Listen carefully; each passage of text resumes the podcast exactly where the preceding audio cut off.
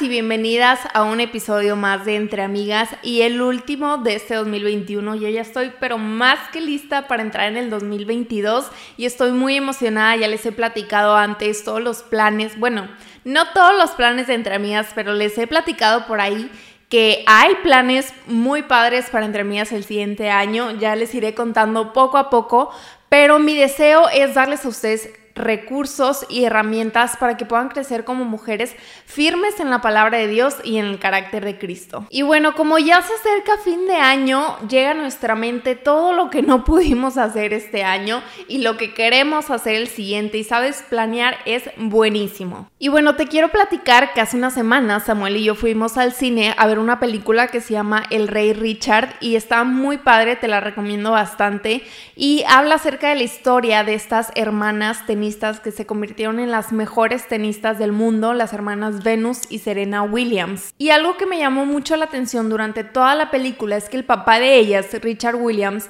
mencionaba que él tenía un plan para sus hijas y que había que mantenerse en ese plan. Entonces cada vez que se presentaba eh, alguna decisión, alguna oportunidad o algún camino que debían de tomar, él les recordaba del plan. ¿Y cuál era ese plan?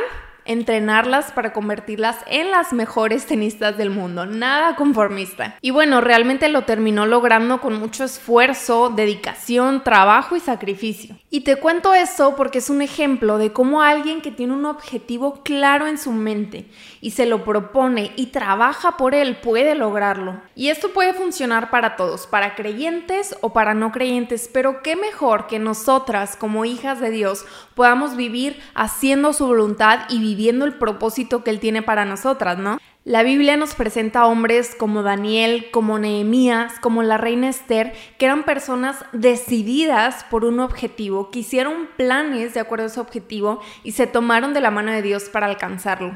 Nuestro mismo Señor Jesús dijo que Él vino a la tierra como parte de un plan y todo lo que hizo, todo su mensaje, sus milagros, su testimonio, su ejemplo, todo era de acuerdo a ese plan. De hecho, en Juan 17:4, antes de ir a la cruz, Jesús dice, Padre, yo te he glorificado en la tierra. He acabado la obra que me diste que hiciera. Planear es importante, es necesario y además trae bendición a nuestra vida. Proverbios 21:5 dice, los planes bien pensados y el arduo trabajo llevan a la prosperidad pero los atajos tomados a la carrera conducen a la pobreza. Y el apóstol Pablo nos habla de vivir una vida corriendo tras un objetivo, con el fin de no distraernos y para que en un momento dado podamos voltear atrás y ver nuestra vida y no verla disparatada y sin haber logrado nada. Lo dice así en 1 Corintios 9:24. No se dan cuenta de que en una carrera todos corren, pero solo una persona se lleva el premio, así que corran para ganar. Todos los atletas se entrenan con disciplina, lo hacen para ganar un premio que se desvanecerá, pero nosotros lo hacemos por un premio eterno, por eso yo corro cada paso con propósito, no solo doy golpes al aire. Disciplino mi cuerpo como lo hace un atleta, lo entreno para que haga lo que debe hacer. De lo contrario, temo que después de predicarles a otros, yo mismo quede descalificado. Así que si aún no estabas muy segura en si hacer un plan o no para el siguiente año o para tu vida, creo que con esto es más que claro que sí debes hacerlo. Ahora, la parte más importante de planear y a la vez la más difícil es llevar esos planes a cabo. Es ahí donde la cosa se empieza a poner difícil, pero donde quiero también compartir contigo algunos consejos y estrategias que puedes utilizar para planear tu 2022 o el resto de tu vida, como tú prefieras pero también quiero darte algunos consejos para que puedas ejecutar esos planes. Bueno, primero que nada, antes de ponerte a planear, es importante que tengas claridad de lo que quieres en la vida, de a dónde Dios te está llevando. Tal vez no tienes una claridad completa, no, mm, tal vez no puedes decir lo que estarás haciendo en 10 o 20 años, pero tienes como una noción de lo que vas a estar haciendo por lo menos el siguiente año. Y quiero decirte que eso está bien. Es muy normal que a veces sintamos como si estuviéramos manejando un carro en la neblina, donde nuestra visibilidad es corta. Pero he aprendido también que para poder ver qué hay después en el camino es necesario seguir avanzando. Así que con lo que sí puedes ver y con lo que sí tienes claro, con eso planea, con eso sueña y con eso visualízate. Creo que para planear conforme a la voluntad de Dios y para alcanzar su propósito es necesario primero empezar preguntándole, ¿no? Entonces ese sería mi primer consejo. Ora para hacer planes. Es importante estar en comunión con Dios para entender qué es lo que Él está haciendo en nuestra vida, hacia dónde nos quiere llevar y cómo nosotras podemos trabajar en eso mismo. Cuando ponemos a Dios primero, las cosas empiezan muy diferentes, porque para empezar, Él enfoca nuestra mente en las cosas que verdaderamente importan, porque honestamente nos podemos dejar llevar por muchas cosas, ¿no? Por lo que vemos, por lo que escuchamos de otras personas, y sin darnos cuenta podríamos estar corriendo tras esas mismas cosas, y no es que necesariamente sean cosas malas, pero muchas veces son cosas vanas. Y yo creo que tú y yo estamos llamadas a vivir una vida mucho más trascendente de lo que este mundo ofrece. Así que tú no quieres correr tras las cosas que algún día se van a acabar, porque entonces todo tu esfuerzo, toda tu dedicación, todo tu trabajo y sacrificio no habrán valido la pena. Dios quiere que corramos por el premio mayor que es Jesucristo. Y cuando Él es el centro de nuestra vida, entonces podemos entender cómo impacta cada área de nuestra vida, nuestros pensamientos, nuestros deseos, nuestros anhelos, y entonces así sabemos a qué aspirar en la vida, ¿no? Y bueno, después de orar y después de visualizarte, ahora sí empieza a ponerte metas. Y es aquí donde entro a darte tres consejitos que te pueden servir bastante para llegar a tu meta.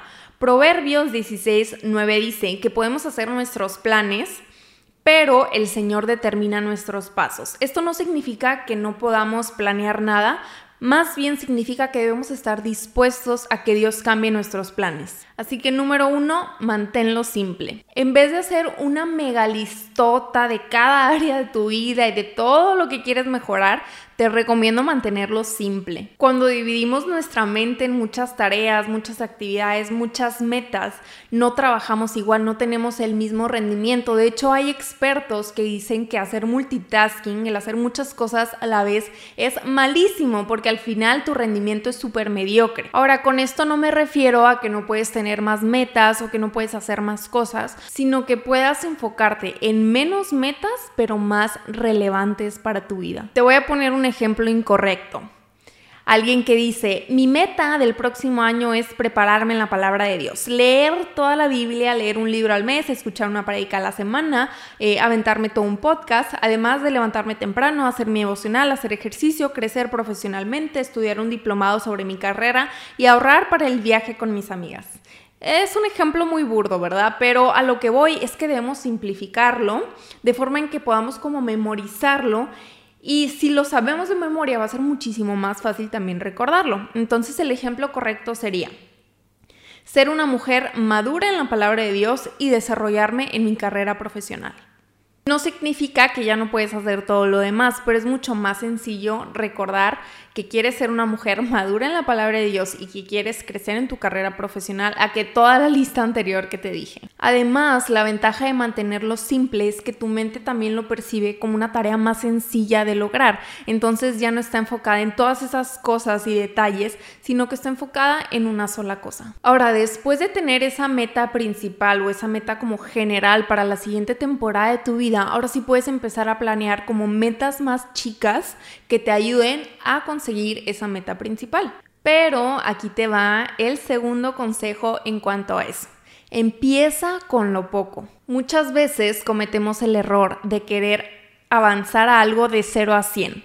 Y digo error porque realmente eh, no tenemos esa condición, por así decirlo, y cuando estamos ahí avanzando, de repente nos cansamos y ya mejor no queremos hacer nada ni saber nada, ¿verdad? Un ejemplo muy sencillo es cuando alguien dice, ¿sabes qué? De ahora en adelante me voy a levantar a las 5 de la mañana y esa persona lleva años levantándose a las 8, 8 y media, ¿no? Y digo, habrá gente aquí muy determinada y muy disciplinada que lo pueda hacer, pero yo he leído que para crear y mantener un hábito hay que hacerlo de poco en poco, es decir, si una persona se levanta a las 8 y media, tal vez puede empezar a levantarse a las 8 y a la semana siguiente a las 7 y media o 7.45 y después a las 7 y después a las 6 y media, 6.45 y poquito a poquito irle bajando hasta llegar a su meta. Este es un ejemplo muy específico pero que creo que aplica con todo, como la persona que quiere empezar a orar que tal vez no va a empezar a orar la hora, ¿no? La hora completa, pero dice, ¿sabes qué? Voy a empezar con 5 minutos al día. Y después le va a subir a unos 10, 10 minutos al día y después a 15, después a 20, ¿verdad? Y, y así poco a poco, ¿no? No quieras hacerlo todo en un día porque los hábitos se construyen poco a poco. Así que teniendo tu meta principal, Plantéate metas más chicas, igual de simples, pero que te lleven a cumplir esa meta principal. Y acuérdate de ir sin prisa. Eso me lleva al punto número 3, que es tómate tu tiempo. Me acuerdo mucho cuando estábamos en la universidad que estábamos llevando un proyecto que parecía una tesis y un día se acerca nuestra maestra al equipo y nos empieza a enseñar a hacer un calendario en cuanto al proyecto. Es, está raro porque como que para esa edad, ya que estás estudiando una carrera, supuestamente ya debes saber organizarte mejor, pero de verdad que la forma en la que nos explicó cómo calendarizar y cómo organizarnos con los tiempos me cambió completamente la forma de planear, porque ella decía, ok, ¿qué es paso a paso lo que tienen que hacer? No, pues ya leímos la lista. Ok, este, ¿cuánto se tardan en hacer esto? Y nosotros le decíamos, no, pues nos tardamos una hora, no, sí, una hora, una hora. Y ella, no, no, no, no, no. A ver, en lo que salen de su casa y manejan y llegan aquí y sacan sus cosas y se ponen de acuerdo y en lo que platican y dicen, este, y en el tiempo perdido, se van a tardar tres horas. Yo les voy a poner en el calendario cuatro para que tengan un colchón. Y al principio a mí se me hizo bien raro porque yo decía, no, pero es que realmente me tardo una hora haciendo eso. Pero la mera verdad es que ella nos estaba enseñando a ser realistas con el tiempo. A partir de ahí yo empecé a tomarme más tiempo en las tareas, a ser más realista en cuanto realmente me tardo. Con esto quiero decirte que el tiempo, bueno, es un recurso limitado, lo sabemos, pero también hay que ser realistas con él. Hay veces donde nos proponemos hacer algo en cierto tiempo y la verdad es que no lo cumplimos. Y está bien, es normal. Y más que nada te lo anticipo porque si llegas a un punto en donde te das cuenta que no cumpliste con tus propias exigencias y que no estás cumpliendo las metas en el tiempo que a ti te gustaría, no te agüites, puedes descansar emocionalmente. Hay personas a las que les va a tomar mucho menos tiempo que a ti o hay veces donde a ti no te va a costar casi nada de tiempo hacerlo. Cada quien va a su ritmo y el ritmo de tu vida no tiene que ser igual al de nadie más. Si tú te pones metas y después sientes que te estás quedando atrás, puedes estar tranquila. No hay prisa y no te tienes que dejar llevar por este mundo que vive acelerado 24/7. Tómate tu tiempo. Creo que al final lo más importante no es hacerlo en cierto tiempo, sino ser constantes hasta lograrlo. Y esa es una disciplina que tenemos que esforzarnos por crear todos los días, el ser constantes y perseverar en lo que nos hemos propuesto. Hay días donde nos vamos a sentir súper motivadas para hacer eso que nos propusimos y hay otros días donde no vamos a tener ni ganas de existir en ese día. Nos, nos pasa a todas, yo creo.